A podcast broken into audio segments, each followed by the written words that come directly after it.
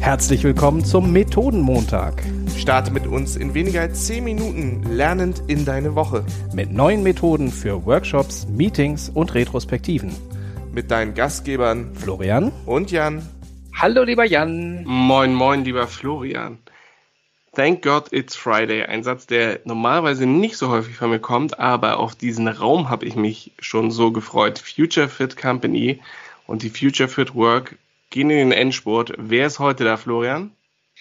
Heute das große Finale, der letzte der vier Räume und unser ja, Hausmeister, der uns in den vierten Raum, in den operativen Raum bringt, ist der liebe Daniel der uns auch wieder eine Methode mitgebracht hat. Herzlich willkommen, lieber Daniel. Ein paar Worte zu dir und zum Raum.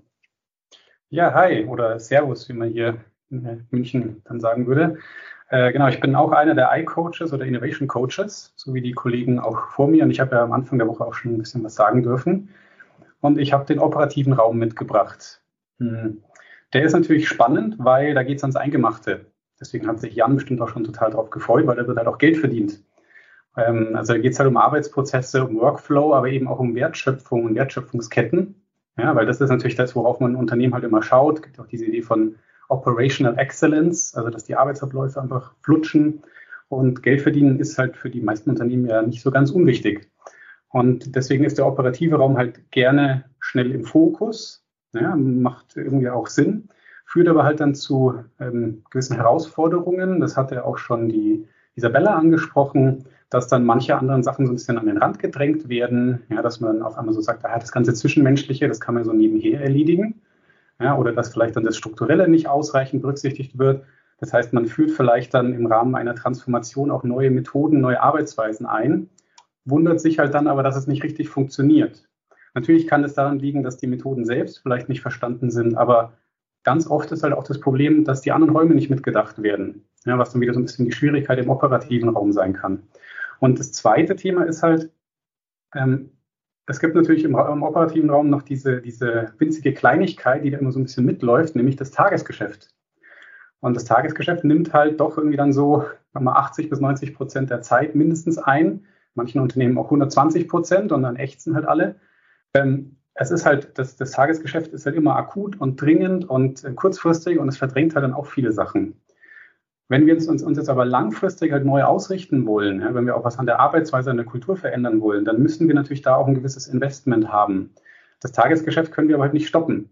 Also irgendwie muss es ja dann tatsächlich gleichzeitig laufen. Und wir haben dann im Buch ähm, irgendwo auch erwähnt, das ist so ein bisschen wie die Operation am offenen Herzen.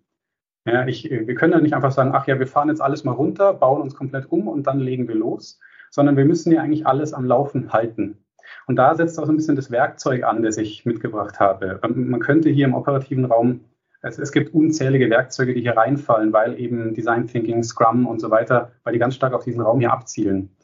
Ja, das Spannende ist, dass alle, fast alle diese Methoden immer eine Begleitungsrolle eigentlich vorsehen. Ja, Im Scrum ist es der Scrum Master, der moderierend und coachend eingreift.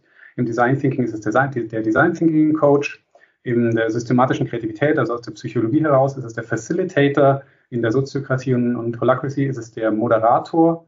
Es gibt immer so eine neutrale Begleitrolle, die dafür sorgen soll, dass halt auch diese neuen Arbeitsweisen eben auch um, eingeführt werden können, ohne dass halt alles irgendwie erstmal auf Null gefahren werden muss.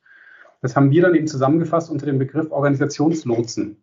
Weil das ist eigentlich das, was die machen. Die lotsen halt dann die Leute äh, innerhalb der Organisation und die helfen dann den Leuten, die auch einfach operativ tätig sein müssen, dafür sind sie auch nicht eingestellt worden, die helfen denen eben dann auch das Ganze ein bisschen zu navigieren. So wie halt auch der, der sportliche Coach das eben auch macht. Ja, deswegen auch Future Fit Company. Klar kann ich für mich alleine trainieren, aber dann muss ich mich halt echt auch gedanklich viel damit auseinandersetzen. Ja, deswegen holen sich halt Leistungssportler natürlich immer Coaches und Begleitpersonal, damit die sich dann konzeptionell damit auseinandersetzen und damit die Leute sich auf das fokussieren können, was sie halt eigentlich auch am besten können. Und da sind wir, da schließt sich der Kreis zu einer Folge von äh, gestern, vorgestern hat es jemand schon gesagt, die einen arbeiten im System und die anderen arbeiten am System. Und das ja. sind in eurem Fall dann die Organisationsnutzen, oder? Genau. Für mich können wir hier jetzt Schluss machen, nachdem gesagt wurde, Leistungssportler holen sich halt Coaches und der Rest nicht. Für mich fertig, ich gehe ins Wochenende, aber müssen wir noch nicht. Nee, tatsächlich, also die, die, ähm, man, es, es geht natürlich nicht ähm, dass man sich gar nicht dann damit gedanklich auseinandersetzt. Ja? Also auch wenn ich jetzt nicht dann derjenige bin, der am System arbeitet, ich glaube, ich muss halt zumindest verstehen, in welche Richtung das Ganze geht. Das ist auch ein, großer Fehler, den, glaube ich, viele begehen. Oder das ist halt häufig auch das, was natürlich Führungskräfte sich erhoffen. Naja, wir machen da mal einen so einen kleinen Workshop und dann hat sich das erledigt. Aber da ist eigentlich wieder diese Metapher vom Sport total hilfreich. Denn wenn ich mich nicht herausfordere, dann wachse ich auch nicht. Ja, ein Training, das so weit runtergefahren ist, dass es überhaupt keinen Anspruch mehr hat, das bewirkt halt auch nichts. Das heißt, ich muss natürlich die Leute schon auch mitnehmen, aber die, die absolute Expertise, die muss halt nicht jeder aufbauen. Ja, das ist auch einfach unrealistisch, ja, dass jeder im Unternehmen dann zum Organisationsexperten wird. Und da, glaube ich, kommen halt dann diese Organisationslotsen als, als Rollen, als Funktion dann rein, ähm, die halt auch unterschiedlich ausgerichtet sind, je nachdem, was man eben machen möchte. Ja, und als, als Design Thinking Coach bin ich halt stärker an die Methode geknüpft. Aber natürlich gibt es auch in Richtung systemisches Coaching total viel, was man da reinbringen kann und was total wertvoll sein kann. Ja, und ähm, das, das ist ein extrem großer Mehrwert, den aber auch viele Unternehmen erstmal erkennen müssen, weil die Leute natürlich nicht direkt umsatzrelevante Tätigkeiten machen. Ja, es ist halt Support. Das ist meine Lieblingsmetapher bei dem, ähm, bei der Frage ist ja immer die von der geschärften Axt, also vom Baumfäller, der hektisch durch den Baum rennt und äh, versucht immer schneller, immer schneller alle Bäume zu fällen und ihm wird dann gesagt, er soll doch mal bitte seine Axt schärfen und er sagt, habe ich keine Zeit für, ich muss doch die ganzen Bäume fällen und ich glaube, das ja. ist das, in welche Richtung es geht, oder? Ja, genau ich bin immer noch bei dem Bild des Leistungssportlers. Da würde ja auch keiner sagen, hast du dich mal gefragt, wie viel Geld du für deinen Coach ausgibst, sondern da gehört es genauso dazu. Und ich glaube, für richtige leistungsstarke Firmen, da gehören diese Rollen dann einfach dazu. Und dieses Bild, für, das lässt mich jetzt nicht mehr los. Genauso kann ich ins Wochenende gehen. Florian, was nimmst du denn mit? Ähm, aus dem operativen Raum nehme ich einmal mit äh, Organisationslosen. Das ist nochmal, ich bin jetzt befangen, weil das ist ja eine Rolle, die uns irgendwo auch ein bisschen zufällt. Ähm, das ist eine ungemeine Wertschätzung und was Wichtiges, genau das sich einmal bewusst zu machen. Ja, wir haben extra Expertinnen und, und oder Experten, die dafür da sind, am System zu unterstützen und nicht nur für das Tagesgeschäft. Und aus der gesamten, ich, ich mache noch ein Mini-Fazit der gesamten Future Fit Week, da nehme ich mit, äh, wie großartig ich es finde, diesen ganzen Riesenkomplex zukunftsfähig in Unternehmen zu arbeiten, einfach mal mit den vier verschiedenen Räumen aufzudröseln. Und letztlich funktioniert das Ge Gebäude steht nur, wenn alle vier Räume stabil sind. Und ähm, ich finde, da habt ihr, lieber Daniel und deine lieben Kolleginnen und Kollegen, uns diese Woche eine ganze Menge mitgegeben. Also herzlichen Dank dazu. Lieber Jan, was nimmst du mit aus der heutigen Folge und aus der Woche?